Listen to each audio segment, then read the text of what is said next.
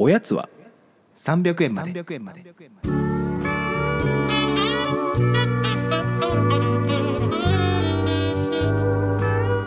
この番組は東京都在住サラリーマンの正木とギャンが決して常軌を逸することのない日常を語り尽くすポッドキャストです。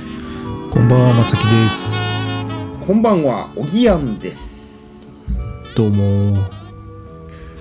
どうも。ー雪が降りましたね。ああ本当だ雪降ったねなんかしました？いやそれがさこの雪降った日前後結構、もう在宅でいいやみたいなスケジュール感だったんですよああ、在宅なるほど、ワークでなるほど。そうだからなんかわざわざ雪なのに電車乗って会社まで行くのはちょっとっていうでも初めてかも、今までだったら雪に触れ触れたいっていう元気な心があったんだけどうーん。交通渋滞にっていうかそういうものに巻き込まれたくないっていう気持ちが勝ってしまった。今回の雪に関しては。まあでも確かに雪でちょっとテンションはもうあんま上がりにくいっすよね。景色見るのは好きだけどね。てか僕年末に青森に行ってガチ雪を体験してしまったからなんかテンション上がんない説ありました。そっか。そうまあ確かに。それはガチすぎる。あでもそれで言うと、うん。僕も仕事でちょっと雪は行ったからな。雪が降ってるところに。あ、そうなんで。すか？うん。新潟だったけど。いやだから一回それ見るともう都心の雪ってまあ今回結構降ったけどまあどうってことないみたいにちょっと思っちゃいません、まあね。すぐ溶けるからね。ちょっと残念に思っちゃうんだよね。なんか夜中ぐらいにチェックしたらすごいみぞれみたいになっててああもうこれほぼ雨だなみたいな、まあね。てかなんか僕どっちかっていうとあれなんですよ。そのなんかあの雪降ると会社の仕事で雪かきとかしなきゃいけない場合あるんですよ。それって何？本当手動の雪かきってこと？いやガチ手動の雪かき。そんなんあるでしょう？なんか除雪車みたいな。いやいやなんかねまああったりなかったりするんですよ。場所によっあ場所によてってはだから今回もなんかその雪かきしなきゃいけなかったら朝5時に連絡入るんでちょっと一応みんな5時に起きてくださいみたいな連絡あっていやしんどみたいそれはなんかある拠点に行ってそこを、なまあまあまあそう自分の担当みたいな。なかなかそれはね大変でしたよ。まあ結局別に何もなかったからもう一回二度寝するんだけど、ただ一応5時頃に連絡が来ますみたいな話なんですよ。で、うんうんうん。まあ、5時じゃ判断つかなくて5時半に来たりもするのかなとか思うと一応5時半にも起きたりするじゃないですか、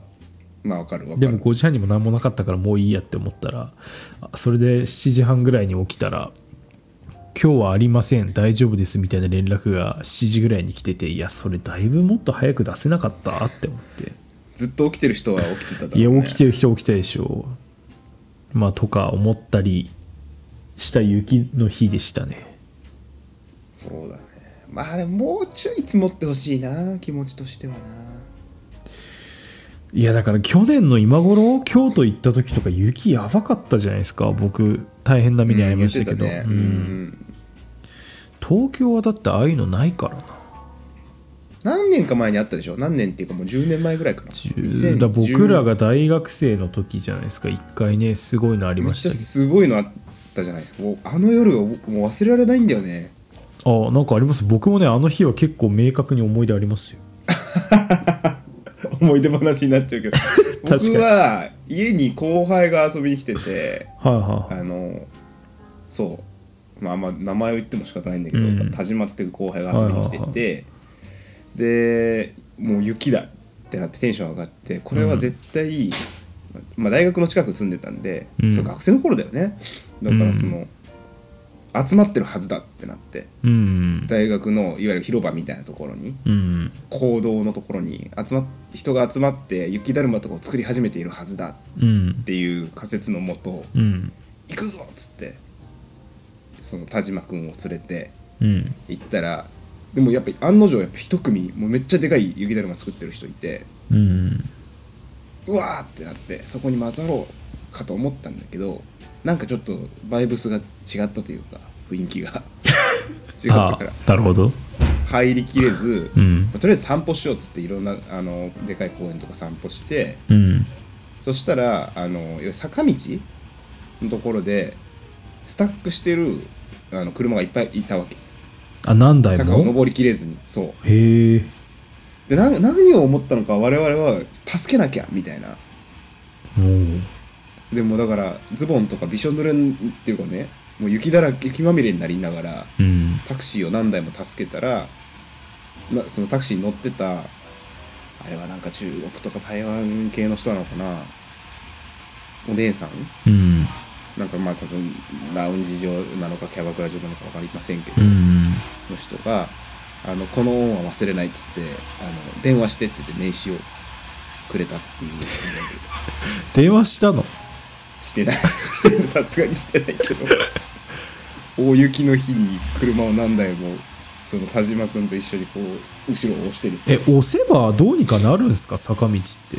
まあなんかびちょびちょの雪ではなかったから、うん。あと一歩みたいなところでギュルンギュルンギュルンみたいになってるの。をはあ。あまあ危ないからね。て押すのはよくないのかもうしれない。けん。ど、なんかそういう思い出があります。それはすごいねめっちゃ楽しかったなあれ。めちゃめちゃ人助けエピソードじゃないですか。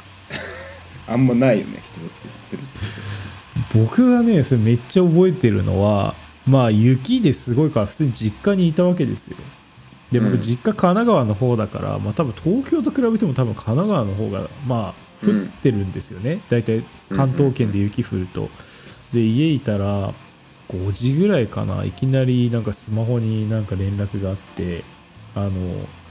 まあ、この番組のリスナーでもある先輩なんですけど、まあ、家が自分の実家から3駅ぐらい隣にその人も住んでたんですよ。実家があってうん。でいきなり電話あって「今日夜飲もうよ」みたいに言われて「え今日ですか?」みたいな。でもかといって別にすることもまあないしまあいいかって思ってまあその先輩の家の最寄りの取り木になんか呼び出されてでもなんか別にその先輩と2人で飲んだこともなかったんですよ。だから、うん。まあちょうどいい機会だしいいかなって思ってそこの取り木でなんか2人で23時間飲んででそしたらなんかその駅の周りに、まあ、住んでる僕の大学の時の同期が1人いてでその先輩も、あのサークルとかで同じだったんで、まあ、そいつも呼ぼうみたいになったらまあなんか2次会ぐらいから来てで、まあ、僕が全然知らないその先輩の知り合いみたいななんかあの女の人もなんかその後来て、うん。結局そんな雪の日なのに11時半ぐらい前に飲んで夜家まで帰るのめちゃめちゃしんどかった記憶ありますけど。超寒いし足元悪いし。なんだろうねそのなんか雪の日のその急に何かみんなしたくなる感じは。何なんですかね。まあでもその日のこと確かにすげえ覚えてますけどねなんかいまだにいいね。いやなんか都会に降る雪っていうのは本当になんていうの？なんか機会が少ないがゆえに記憶に残る日になるからなんかそれはそれでいいもんだなと思ううよね、ん。まあ確かに。まあそんな今週の月曜日ですか。雪の日でしたね。え月曜だったっけ、え今週の月曜じゃない、うん。いやもう時間感覚がもう自分の中でおかしくわけが分かんなくなっちゃってるから。あそう。はいまあそんな日でしたと。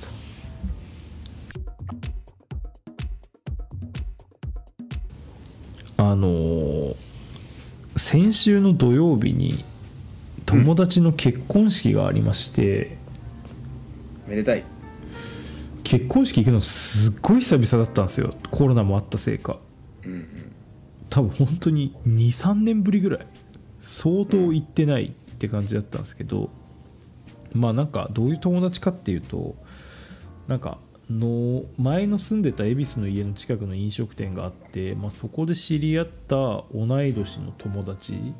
なのでなんか別にこれまで何かすごいサークルが一緒だったとかなんかそういう友達は別に全然なくてだからある意味2人でご飯食べに行ったとか飲み行ったっていうことも一回もない友達なんですけどお。まあ、なんでか結婚式に来てくれみたいに、まあ、ご招待を結構前から言われてで僕3回ぐらい本当に行っていいのっていうふうに確認したんですけど まあぜひ来てほしいみたいな感じだったんでまあそう言われるとまあ言い方すごい失礼ですけど、まあ、ちょっと人数合わせ的なところもまああるっちゃあるのかなとか、まあ、ちょっと思うじゃないですか。うん。誰しも。そうね。まあまあでもただせっかく呼ばれてるしまあいいのかなって思って。でまあいろいろ準備してて。で10去年の12月ぐらいにまあそのいつもそのなんだろうその結婚式のその新郎を含めて4人ぐらいでまあ年一でまあなんかみんなで忘年会する会があって。でその時にその結婚式の話になった時になんか遊び着のスーツとかなんか1着ぐらい欲しいよねみたいななんか話にたまたまなったんですよ、ほうほう。で僕確かにもう今だいぶビジネスカジュアルになっちゃったんでスーツもよっぽどの日しか着ないし、まあ、ましてや別にずっと着てた時もなんかそういう結婚式とか友達のなんか二次会とかなんかちょっといいとこでご飯食べる用のなんかスーツみたいなのとか作ったことなかったんでなんかそういうの1着ぐらいあってもいいかなっていうふうに思ってたタイミングだったんでちょっと作りたいなって思ってでその一緒に出る、あの友達と一緒にじゃあ作りに行きますかっていう感じで。大人の遊びでなで、まあ式がだから先週だから2月の3日だったんですよ。でそれで12月ってなるとやっぱり年末年始挟むからフルオーダーとかで作ると、まあ、時間かかるわけですよ、結構。だからもう結構これすぐ行かなきゃやばいんじゃない？みたいな感じになってもうその飲み会の本当に翌週ぐらいにもうすぐにあの作り行ったんですけど、まあ、意外とそのスーツどこで作るかみたいなのも結構大事だったりするじゃないですか、まあ、そのスーツ着てる人はまあ分かるかなって思うんですけどやっぱりその仕立ての人のレベル感とかによってやっぱり生地がいくら良くても着心地って結構違ったりするんで。うん。でなんかそのキャンディータウンっているじゃないですかヒップホップの。はいはいはい。でもう今ちょっともう解散しちゃいましたけど今あのグループの中であの上杉周平さんってまあもう今うんめっちゃブレイクしてる人いると思うんですけど、今ブレイクしてるのあの人。役者として。役者としてラッパーとしてっていうよりかまあだって、ん。あれでしょ？悠々白書とかも出てたりしたでしょ？あそうだそうだそうだそうだ、うん。そういう確かにそうだね。いやかなり今だって人気者なんだと思うんですけどなんか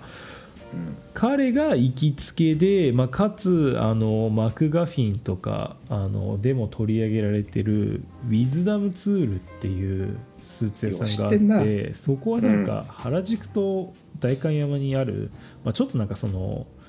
なんだろうヒップホップとか好きな人がうん。なんかちょっとやってるような、まあ、かなりカジュアルめなスーツも作れるみたいなあのお店があって、まあ、だから結構そのラッパーが PV に着てるスーツとかライブで着てるスーツとかそこで仕立てたりするみたいななんかノリの店なんですよ。はいはいはいでまあなんかどうせだからそういうところで一回振り切ってなんか作ってみても面白いのかもねみたいな話をしててでそこに予約をしに行ってでまあスーツとかってまあ基本的にそのなんだろうもうフルオーダーで作る時とかだとなんか事前予約制とかだったりするんですよ何時にの何日にうんまあ対応します。でも僕はとりあえずもう早めに作った方がいいかなって思って、まあ、土曜日のまあ11時とかでいいでしょみたいな感じで時間で予約したんですけど一緒に行く友達はなんかここなんかあのその担当の人もなんか選べるみたいだよみたいな感じで、まあ、要は美容美容師さんみたいな感じですよねその指名ができると。で、まあ、みんなその店員さん結構個人でインスタやってるんですよ。でそれで、まあ、調べたあの村上さんっていう店員さんがまあなんか俺は結構イケてると思ったからその人にしたわみたいな感じで、あそうなんだって思って。でえでまあ僕は別に指名してないから、まあ、その人には接客してもらえないのかなって思ったらなんかその一緒に行く友達がなんかうまく調整してくれてなんか2人ともなんかあの同じ時間で対応してくれるようにしてくれたみたいな感じでああじゃあその人が対応してくれるんだって思って。で一応インスタとか見に行ったんですよその村上さんって人の。でそしたら、まあ、だいぶだいぶそのスーツの着方がもうなんだろうかなり着崩してて。まあそのジャケパンとかで着てるっていうのはもうあったりするんですけど、まあ、そのスーツとかで着てたりしてもニューエラとかかぶってるんですよ。はいはいはいはい。だいぶすごいなって思って。い今見てますよあ見てます？ニューエラかぶってる。うん。でなんか口元ひげ生やしたりしてもうだいぶおしゃれじゃないですか。かっこいいな。だいぶかっこいいでしょ。うん。であーこの人に作ってもらえるってなるとどういう提案されるのかなとか、まあ、ちょっと期待感あるじゃないですかうん。でまあそれ当日行ってまあ挨拶してで、まあ、とりあえずまず、まあ、まあスーツそんなにちゃんと作ったことない方ももちろんいると思うんですけど、まあ、最初はまあやっぱ当然生地選びからなわけですよ。で、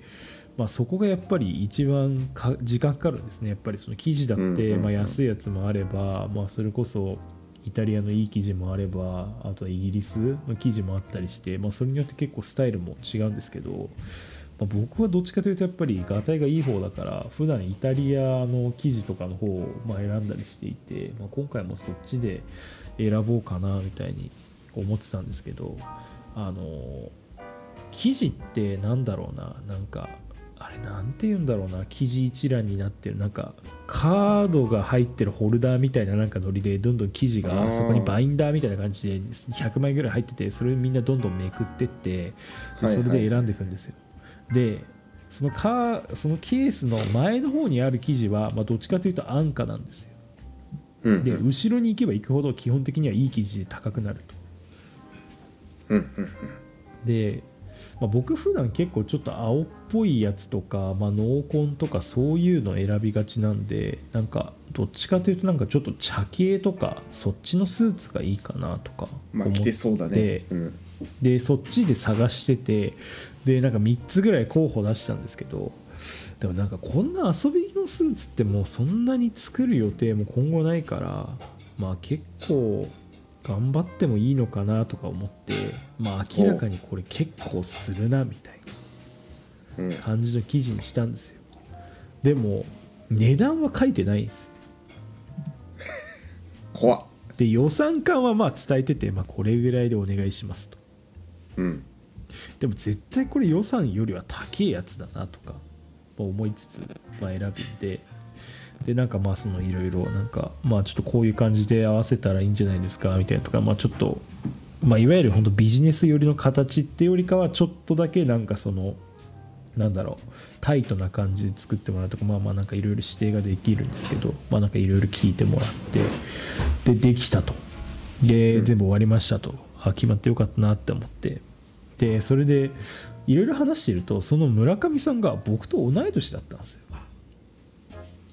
であなんか同い年なんですねみたいな感じで。でその一緒に行った友達も僕と同い年だからなんか今度受け取りに行く時とかなんかご飯食べ行きましょうねみたいななんか軽いノリで終わって。で、まあ、最後お会計したらまあ案の定予算よりも数万高いみたいな。まあまあまあまあまあみたいな感じではあったんですよその日ね、ででやっぱり納期ほんとギリギリで先週の2月3日が式でで受け取りがもう2月1日の木曜とかだったんですよ。もう超ギリギリ。だから平日夜仕事終わってそのまま受け取りに行ってきてあでもすっごいいいなみたいな。感じで。でしかも今回作ったのをダブルのスーツで作ったんですよ。おおいいね。ダブル着たことない。着たことないでしょない。僕ダブルのそのボタンのやり方とかも最初あんまよく分かんなくてあこういう風にやるんだとか、まあまあまあその辺もなんか教えてもらったりしてあでもすげえいいなみたいな一着こういうの持ってんのやっぱいいなみたいな感じで、まあ、結構テンション高めに、まあ、そのスーツを受け取ってで式当日を迎えたんですけどなんかその二次会もそのお呼ばれしててでその新郎はなんかその僕えー、とその僕とその一緒にスーツ作った友達はなんかまあ DJ とかもたまにやったりするんででその新郎はなんかバーベキューをするのが趣味みたいな、うん。だから料理がめちゃめちゃうまいんですよ。ハンバーガー作ったりとかなんか自分でその肉につける用のなんかそのスパイスとかをなんか自分で調合してなんか EC で売ったりとかなんかまあするぐらい、まあ、とにかく彼の作る僕はバーベキューとかあのハンバーガーがまあ大好きでまあなんかそれでなんかその34人で一緒にイベントとかやったりしたんですけど、まあ、その縁もあって、まあ、二次会で DJ してほしいみたいな。ほうほうほうもういいよいいよみたいな。でそれで二次会のお店に連絡したら、まあ、今までそのお客様で、まあ、DJ をされた方は一人もいませんみたいなで僕しかもレコードでやんなきゃいけないからしかできないのでてか PC でできればいいんですけどできないからちょ全部自分で持ってかないとって思って家のターンテーブルとミキサーとあとレコード全部持ってって、でターンテーブルとその DJ ミキサーってまあ重いので事前にその段ボール詰めてヤマトに家まで集荷しに来てもらってでまあそれで送ったんですよ店舗に。はいはい。ただサウンドチェックしてないから実際に音が鳴るかってまあ分かんないわけです。ようん。焦るね怖いね、まあだからもうそれは当日の運だなとか思ってまあそれで朝だからそのダブルのスーツ着てコート着て渋いでそなれでまあ一応なんか二次会もあるしとか思って前買ったハットも茶系だったんでハットかぶって もうもう完全になんかイタリアのマフィアみたいななんかもう調子でレコードバッグゴロゴロ弾きながらその式場に向かったわけですよ東京駅で大人だ大人だよ。うん。でただ荷物があるから、まあ、ちょっと式場に早く着いたんですね。披露宴より。うん。披露宴というか、まあ、式か。式より早く着いてで着いたはいいものの冷静に思ったのがいやなんか確かに今日人数合わせ的に呼ばれてる可能性もあるけどそもそも今日の式知ってる人ほとんどいないんじゃないかって思って2人ぐらいしか多分知り合いいないなみたいな感じだったんですそうだからなんかまああんまり自分がホームではないというかまあみんな結婚式って僕あんまりそんな回数行ったことないから分かんないけどなんかみんなすごい知り合いがたくさんでワイワイ系のやつもあれば全然ドアウェイみたいな感じの、うんね。まあ小木屋さんとかね、結構そういうのなんか行ってる雰囲気しますけど、まあまあだからそんな感じでついて。でそれで一応、まあ、新調したスーツ着てったからなんかそれでなんか友達とかに「あこれ会社の何々」とか言ってなんかし紹介してもらうじゃないですか。同じ席の人とか。はいはいはい「あどうも」みたいな感じで言うと「えなんかダブルのスーツでなんかめちゃめちゃなんかちゃんとしてますね」みたいな感じで言われてもなんかリアクション取りにくいっていうか「あありがとうございます」嬉しいでしょ嬉しいけどちょっとリアクション取りにくいみたいな。うん感じでで式を待ってたりしたんですけどだからすっごい人数が待合室にいるわけですよ。なんかこれめちゃめちゃ人呼ばれてないみたいな感じで、であのー披露宴始まるとなんかあの席のあの示す式次第みたいなのあるじゃないですか、うんうんうん。あれ見てたら108人分席あったんです。結構読んでるな。めっちゃでかくないですか？でかいね。だから108人の場合の人数合わせってあんまなくないって思って。うん。だからじゃあ、うん。結構本当にちゃんと呼ばれてんのかもってそこで認識したんですけど、ありがたいことまあ、ですありがたいことですよ。で、まあ、結婚式それでまあまあ順当に進んでってでなんか友達がそのスピーチしたりしてまあまあなんかうまくいい感じにまとめててでなんかあの最後にもうあの新郎新婦が退場しましたみたいな披露宴で。でこれ最近流行ってるのか分かんないですけどその結婚式から披露宴までの一通りの今日のダイジェスト映像を34分でまとめましたみたいな最後流れたりしません？ああなな流れるね。で僕あれすごい好きなんですよ。であれすごい好きででまあまあ見ててで、まあ、最初披露式が始まってでその後あのななんていうんですかあの新郎新婦がなんか歩いてってなんかみんなであのお花をなんかちょっとわーいみたいにやるやつ。フフラワーシャワーみたいに言うの？ああフラワーシャワーみたいな。はいはいはいはいはいなんかあれの時にその新郎側の多分おじいちゃんなのかなちょっと親戚の方なのか分かんないですけど車椅子で来てた方がいて、うんで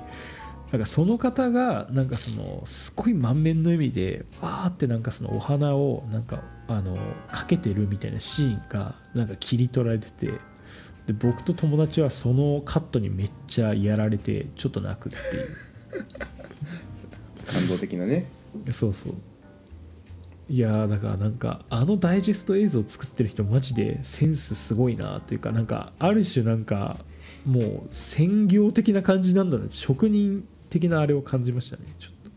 式場のなんか手配した人とかじゃないの？いやだから式場専属の人だと思うんですよね。なんかあれだけあれだけうまくねできないと。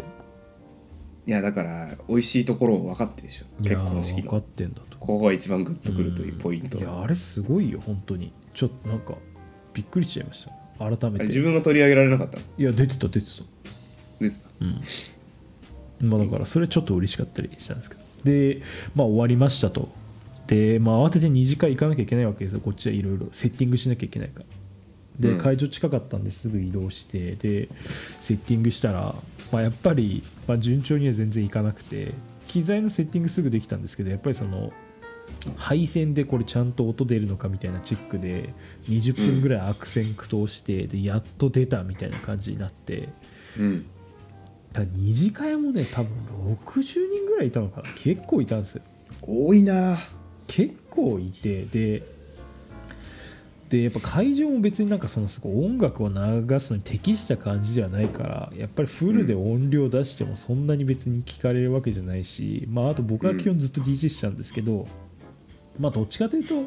BGM 的な、まあ、感じで、まあ、みんなビンゴゲームとかなんかやってるわけですよ。でそっちでみんな盛り上がってるからまあなんか結構難しいわけですよ。で別にそんな知り合いがいるわけでもないからなんか基本的になんかそのどうやってみんなに絡んでいけばいいのかも分かんないというかずっと DJ してなきゃいけないからそんな余裕もないしなんかあっという間に2時間終わってで別に結果的になんか新たに喋った人もほぼ誰もいないみたいな感じでで終わってで機材撤収して家帰るみたいな感じだったんですけど。まあなんかまあすごいそういう裏方に徹した日って感じでしたね。もうずっと DJ やってたら何も食べてないでしょ。ちょっと飲むぐらいでしょ。何も食べてない。でもやっぱりなんかちょいちょい声かけてくれる人はいて「えこれレコードなんですか?」みたいな「レコードとかね初めて見ました」みたいな。でもなんか普段クラブとか行ってるとそんなこと逆に言われることないからうん。まあなんかまあ普通の人にとってはそうだよな。みたいもてはやされるでしょ。ないやもてはやされるというかなんか旧時代の人を見てるみたいな感じでしたけどどっちかというと。でもダブルのスーツまあね見ないよね。ほんとなんか何かやられてる方なんですかって感じだよね。いやそうそうそう。いやでもやっぱねでも会社にはねちょっとやっぱ着ていけないから。まあ。なんでなんだろうね。あんのかなそういう。ビジネスマナー的には違うってこと？そんなこともないでしょ。なんか権威がある人が着るものらしいですねああなるほほどね。うんだからなんかそんなに下っ端が着るものじゃないらしいです。そういうことか、うん。だからラッパーとか着るんだ逆に言うと。ちょっとその。まあまあそうなのかも。だからだから今ちょっとファッション的には流行ってるでしょダブルのスーツ。うん。ダブルのジャケットっていうの。うん。そうまああとその結婚式行った後にそのまあおじいちゃんのそのあのフラワーシャワーのカットとかの様子を見てなんかこれめっちゃ親孝行だなとか思ったんですよ。なんかそうの、んわかるよ。うん。だからなんか僕もちょっとちゃんとやっぱ今年親孝行とかもした方がいいんじゃないかってなんか急にその式のその翌日ぐらいから真面目に思ってちょっと来月3月家族旅行を提案しようかなと なるほどね。家思ってます、族に会う機会をってこうん、僕別に実家とかそんなまめに帰るタイプでもないし。とうんうんうんなんか自分で家族旅行企画してみたっていうのはなんかこのポッドキャストのネタ的にもまあ良さそうなんで、まあ、ちょっとやってみようかなと思ってます。素敵ですね。どこ行くの？楽しそうだいや今ねまずいろんなことが考え中なんですけど、まあ、1個は車で行くのか電車で行くのかっていうのがまず大きいなってところと、うんうんうんうんもうなんかメインをどうするのかってもうただただ温泉の宿とかを取ってゆっくりするみたいなのが家族旅行としていいのかなんか1個なんかそういうイベント的なものをなんかやった方がいいのかっていうとこ含めて検討中です。何人呼ぶかって話もあるよね。その家族っていうのはそのどこまで。あまあまあでも両親と弟夫婦と自分かなって思いますけどうん。車がね出せれば車が一番いいけどね。いやそうね。まあちょっと検討中です。まあだからいずれちょっとそんな話もできればっていうところでした。楽しみにしております。はいだからスーツを作る方はあのウィズダムツールさん非常におすすめですね。これビジネスビジネス系のやつもちゃんとバシッと作ってくれるんでちょっと僕今度スーツ作るときまたお願いしようかなって思ってます。ね ハマってんな。いやまあでもあんまり今直帰スーツそんないらないんだけど、まあ、ちょっと作りたくなっちゃう。作ろうかな。もう結婚式来るたびにサイズが合わないっていう状況が起き続けてるから。おーいや一着作るならもう超おすすめですけどね。検討します。はい。そんなとこでしょうか。はい。おやすみなさい。おやすみなさい